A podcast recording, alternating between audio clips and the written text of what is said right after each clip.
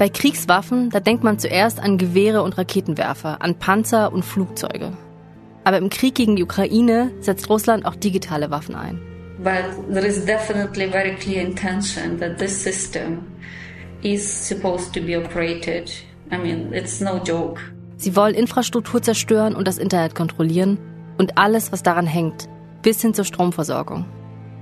Und diese Waffen lässt sich Russland extra bauen. Wir wissen genau wie, weil uns ein Whistleblower geheime Daten einer russischen Spezialfirma zugespielt hat. E-Mails, Anleitungen und Baupläne. Diese Firma arbeitet für Putins Geheimdienste.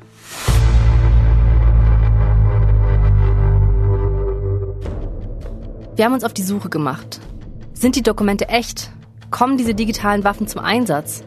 Und was können sie tatsächlich anrichten? Wir haben uns mit Cyber-Experten in Kiew getroffen, sind zu Hackern nach Las Vegas geflogen und haben mit Geheimdiensten gesprochen. Wo dürfen wir nichts sagen?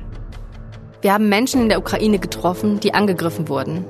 Erst mit Fake News, dann mit Software und schließlich mit Raketen. Die Dokumente sind eine Warnung.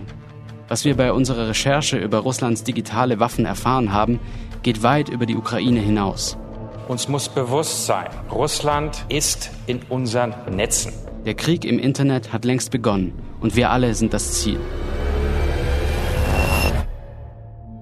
Ich bin Alexandra Rollkoff.